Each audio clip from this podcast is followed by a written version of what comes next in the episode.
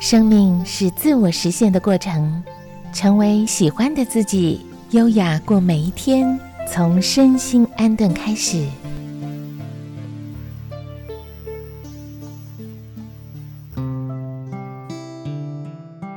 我是小妍，我是美红。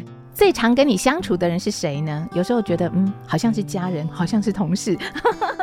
对，但是跟同事虽然有很长期的相处，不过我们对同事加减都还是会客气一点点。对家人，我们是不是都大部分就是非常的棒回气，脾气的部分？我跟几位比较熟的朋友，一开始啊。刚开始认识的时候，当然就客客气气的嘛，啊，大家都会互相体贴照顾一下彼此的感受啊。可是慢慢的，我发现越来越熟之后，你会发现他们讲话越来越直接，越来越不中听，然后常常那个表情啊、情绪都挂在脸上，就专门丢给你。嗯哼。那我为了这个事情，我就跟他们问过哈，有一位很好的朋友，我就问他说：“你为什么讲话这么难听？”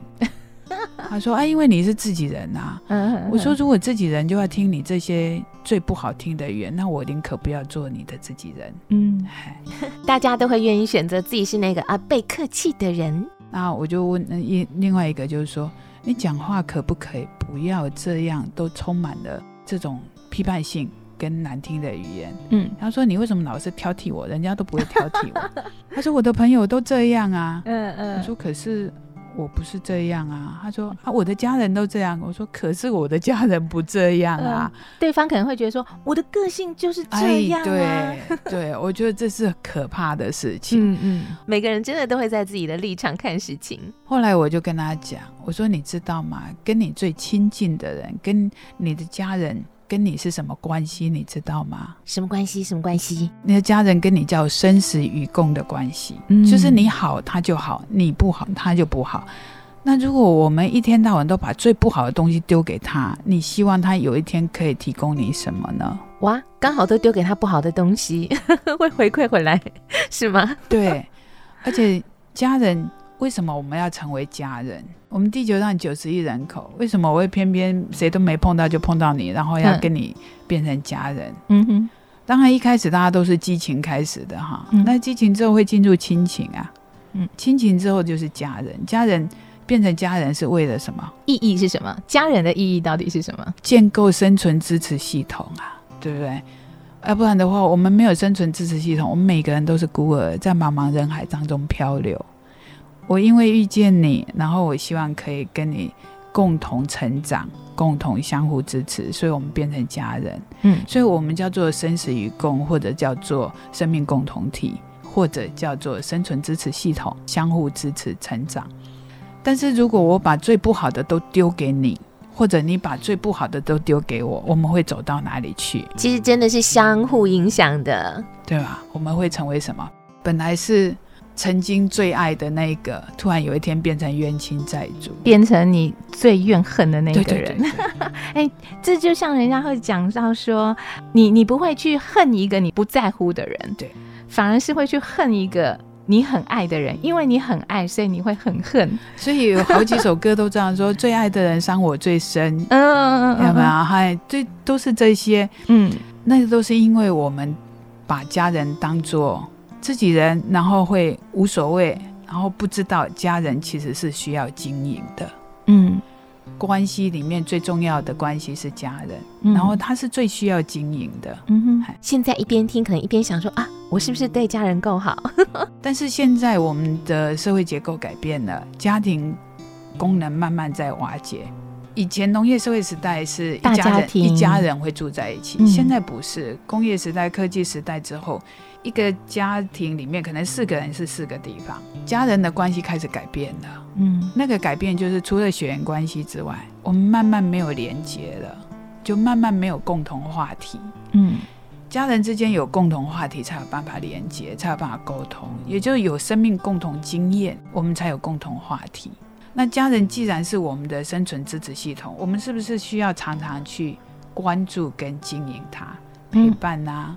倾听啊，了解啦，好，这些都是一个很重要的一个经营的很重要的一块。嗯，最起码有互动交流，有陪伴。对，那语言情绪不是直接丢就好了。我们上一次在讲情绪这个议题的时候，嗯，虽然告诉大家说情绪是正常的，是一个我们很重要的好朋友，可是如果我不当的方式表达，它就会变成情绪勒索，嗯，情绪暴力。所以家庭关系其实是要靠经营的，不是理所当然。嗯，很多人是结婚有了一张结婚证书之后，就变成理所当然了。所以很多人说，哎，什么结婚前、结婚后两个样？那所以那是因为我们不知道关系是要经营的，家庭是要经营的。嗯哼哼，我们大部分人把最美好的时光都放在工作上，嗯，但是都忘了陪伴、经营。我们身边的人，嗯，没有家，我们就是真的像茫茫大海里面的孤儿。这个家就很像那个港口，可是这个港口它需要维修啊，需要支持啊，需要保护啊，需要给他力量啊。如果哎，我在外面，我们现在有一个状况就是，哎，年轻孩子出去外面工作，他觉得他自己很很辛苦啊，假日想回家陪妈妈啊，回去就是让爸爸妈妈伺候。嗯嗯，啊，平常他就不太理，啊，回到家他就觉得理所当然，爸爸妈妈就应该要帮他做这个做那个，啊，煮三餐什么的，他忘记了爸爸妈妈会老，爸爸妈妈需要支持，嗯，爸爸妈妈需要倾听，还，需要陪伴，他会忘记这些东西，他以为爸他的爸爸妈妈不会老，嗯，不要把谁对我们付出，对我们做任何事想成理所当然，对，啊，但但这是，所以这个就会讲到家人的责任跟义务是什么。家人的责任义务呢？第一个就是我必须要有独立自主的能力。家在支持我们到我们以前是十六岁，后来变十八岁，现在是大学毕业，对不对？家庭支持我们到二十二十四岁，哦，那已经很久了。我们那个年代二十四岁已经成年人了，已经独立自主很久了。嗯，也就是作为一个人，他最。根本的一个责任就是让自己有独立自主的能力。没有独立自主的能力，他后面的人生都会变成自己的困难跟家人的负担。嗯，所以作为一个家人之间，第一个是我必须要有独立自主的能力。学一个专业，就先让我自己有独立自主，不要变成家人的负担。啊，这是一个很重要的区块。第二个部分是。我必须要有一个专长，可以协助这个家庭越来越好啊。比如说像我刚刚提到说，之前提到我哥哥是做土木的，我妹妹做室内设计，好，那我自己是做生命教育。我们的每一个人的专长是互补的，你有需要我做这一块，你有需要我这一，我们相互支持，因为它是一个生存支持系统。另外一个是家人之间，这个家庭是要共同经营的。家事不是妈妈的责任，是大家互相分担。有没有家庭共同基金？这个是很多家庭没有的，因为我们家里都依靠着某一个人的经济在支持。可是当每一个人开始有独立自主的能力之后，我们要回馈到共同经营这个家庭，所以要有一个共同基金、家庭基金。那这个也是很多人都没有的。对，我就很少听到。对，还有就是。没有人在开家庭会议，很少很少。我在社大的时候，每次讲到家庭议题，我就会叫同学说回家去开家庭会议。因为我们如果都没有机会坐下来好好倾听彼此，好好了解对方，我们家没有凝聚力，没有共同目标。生命要有个共同目标，家人家庭也要有个共同目标，而那个共同目标就是让彼此共好。嗯，你越来越好，我也越来越好，然后相互支持。家庭会议是不是不用很局限？说，哎，我们来开家庭会议，就是坐下来聊天、吃饭，然后倾听彼此。像我的家里，就是我们都会常常就是大家聚在一起，会聊自己最近，然后或者是大家有一个共同要做的什么事情，是会用这样子聊天的方式做沟通、做分享，然后听听彼此的想法。是，嗯啊，现在。还有一个要学习的，就是学习倾听啊。嗯，我们在学生命学学习里面有一个很重要的认知跟真相，就是没有一个人跟我们是一模一样的。嗯，大家都各自有各自的特色，所以生命是没有标准答案的。那我们即便是家人，也是各自不同。我们如何去倾听、理解、接受跟尊重？嗯。他的见解跟他的体验，很多妈妈应该听到这个就觉得对。三个囡三个个性都我讲，三个小孩个性都不一样啊，所以他不是以谁为主，嗯，而是以这个生命体为主。但是我们常常用我的角色去要求你应该这样，应该那样，你跟我有不同认知，我就觉得你是错的，不是？因为每个人都活在各自不同的世界，我们生命里面有。生存的议题有生活的议题，有生命的议题。生存是独立自主，这是最基本的。然后再来是生活，生活就是人跟人之间，人跟人之间这一块是最难的。那后面才有生命目标，叫生命意生命课题。那生老病死是不断在变化的过程。如果我们没有一个支持系统，很多人都会很痛苦。嗯。可是如果我没有独立自主，我就会变成。爱我的人的负担，嗯，像我们这个年纪没有健康，我们自己受苦，我们也让家人变成负担，哈，就变成家人的负担。这个都是我们要去看到的一个生命议题，它都非常现实。嗯，家人的责任，生命有五个阶段的过程，在我们零岁到十八岁的这个阶段，我们是需要别人养育、照顾。十八岁到我们把它第二个阶段，有的人不一样哈。十八岁开始，我们要学习独立自主。独立自主的下一个阶段，养育、照顾、照顾他人，啊，照顾他人。因为开始工作了。对对对对，就是要养育他人、照顾他人，之后是被照顾。这是五个阶段，生命的一个变化的过程。嗯，所以这个过程里面最重要的阶段叫做独立自主。我没有独立自主这一块，后面都不用谈。这个也是为什么到后来我们的教育会变成到学校去就是学一技之长。可是学一技之长就是为了让你独立自主。独立自主后面还有课题呀，就是我有能力、有条件自己生存之后，我接下来是生活啊，生活品质。生活品质除了物质之外，就是人跟人呐，人跟人之间的学习一定是从家庭开始学习的。一个家庭沟通良好的孩子，他出去跟人的互动就不是问题。嗯，一个家庭本身就是吵吵闹闹的状态，然后或者是一言堂的状态，你会发现他出去就是一直撞墙。而且就像您说的，开始工作之后啊，因为工作一定会比较忙碌、比较辛苦。嗯，其实像有一些人可能就在办公室放上家人的照片，有时候还有一种那种鼓舞的作用。所以家人每个人虽然会有自己的责任，那家人的意义是什么？有时候也是幸福的一种象征吧。就是你可能看到家人的照片，就会觉得满足。当然，这当中如果有爱的感觉，就会觉得有一种幸福感，也自己又有动力去做。家是一个学习爱的地方。嗯，可是如果一个人连爱都不懂，我都不建议他去共组家庭，他可能是伤害的地方。那有一本书叫做《家会伤人》。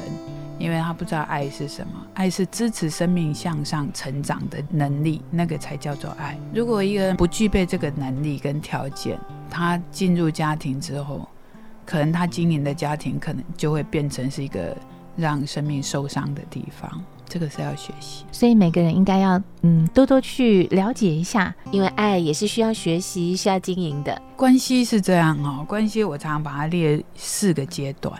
第一个阶段是激情嘛，第二个阶段是亲情啊，亲情就是一个考验的，因为柴米油盐酱醋茶那个过程没有经营，没有互相支持，或者是没有沟通，没有相同的目标，通常都走不到后面，就不是那种爱恋爱的幻想。所以激情之后会是亲情嘛？那亲情之后那个陪伴的过程，走到人生最后，哎，相互支持，最后就变成恩情。嗯。那那个关系，它就会是一个比较完整的状态。可是现在很多人走不到底啊。人年纪如果说，哎，真的相伴一生到后面，然后二三十年，或者是说，哎，有一个相互支持到最后，会感恩有彼此，生命有彼此，所以它会变成一种恩情。嗯，它是一个过程。嗯哼，亲情里面一直期待激情，那一定很痛苦。嗯，对吗？它都有一个阶段性，所以我们是不是应该想一想，我们跟家人之间的相处是如何？至少在每个阶段，自己有没有做好自己的本分，做好我自己的本分，是这样想吗？我们要总结一下，就是说，家人的责任跟义务，第一个就是要独立自主。嗯，作为一个家人，我必须要先有独立自主的能力，这是对我的家庭一个很重要的义务。第二个是。我对这个家庭有没有去参与、付出、经营？好，请听，就是我刚刚讲的，它是一个港口。我这个港口从来不修缮，从来都没有资粮，没有补给。我有一天在外面累了回来，我也一样得不到任何支持。所以要有一点时间播出来陪伴家庭。好，那。在经济的这一个区块，当独立自主之后，能够有一个家庭基金，每一个人每个月哎支持一点，支持一点，让这个家庭可以正常运作，而不是永远都只有一个人在承担。然后再就是要沟通，要倾听，要分享，相互支持，这是作为一个家人。经营家庭很重要的区块，那当然现在的时代，家庭的功能慢慢在改变，所以未来的趋势会是什么？未来的趋势就是家人不一定是有血缘关系的人，他可能是你身边实际上支持我们面对生活困境的那些很好的朋友，有共同生命目标的人。嗯哼哼，他会变成另外一种家人啊！如果我们长期跟家人之间慢慢疏离了之后，我们就要自己去建构这样的家人，有共同的目标，然后可以互相珍惜。那不管是谁，在关系的建构里面，都有很重要的一个区块，就是共同目标。然后相互理解、相互尊重、相互支持，支持生命向上成长。那这样的人就值得我们跟他建构一个新的家人关系。所以，想要有这种家的幸福，自己还是要懂得先给一点资粮。对。就可以是不断的觉得别人应该给我，嗯，而是我可以给家庭什么？我如何去支持我的家人？嗯哼，啊，当然也不是无底线的哈，嗯啊，如果那个家人本身不是一个独立自主、不愿意对自己负责任的，那么他可能会成为我们很很大的负担。所以我们不要成为那个。给家人负担的人，对，所以先让自己有独立自主，然后再有关怀的能力，从生存的基础条件先建构起来，然后再就是生活的品质，人跟人之间的互动啊、倾听啊这些。我们每次在讨论生命议题的时候，大家会觉得啊，这个太严肃了，我们应该讲一点轻松的。可是你会发现，当你不断的在讲轻松的，那是因为你的生活过得常常在撞墙。那么，如果我们真的可以。让我们的生活可以比较容易的时候，你随时都可以很轻松，所以不用怕那个严肃的思考议题。我我们希望提供给大家一个反观回来自己看见自己处境的那个思考力，嗯哼，然后知道自己可以做什么，嗯哼。嘿，我在做这个身心安顿这个课程，或者是这个这个平台上可以分享给大家的地方，我们可以让自己有。主权有力量，嗯哼，就唤醒我们自己的力量。我们自己是有力量的，而这个力量要从何去看到？要如何去发挥？嗯啊，主权是在自己，生命是有主权的。嗯，所以希望大家可以好好的思考一下，也找到属于你自己跟家人的身心安顿。祝福大家都可以身心安顿。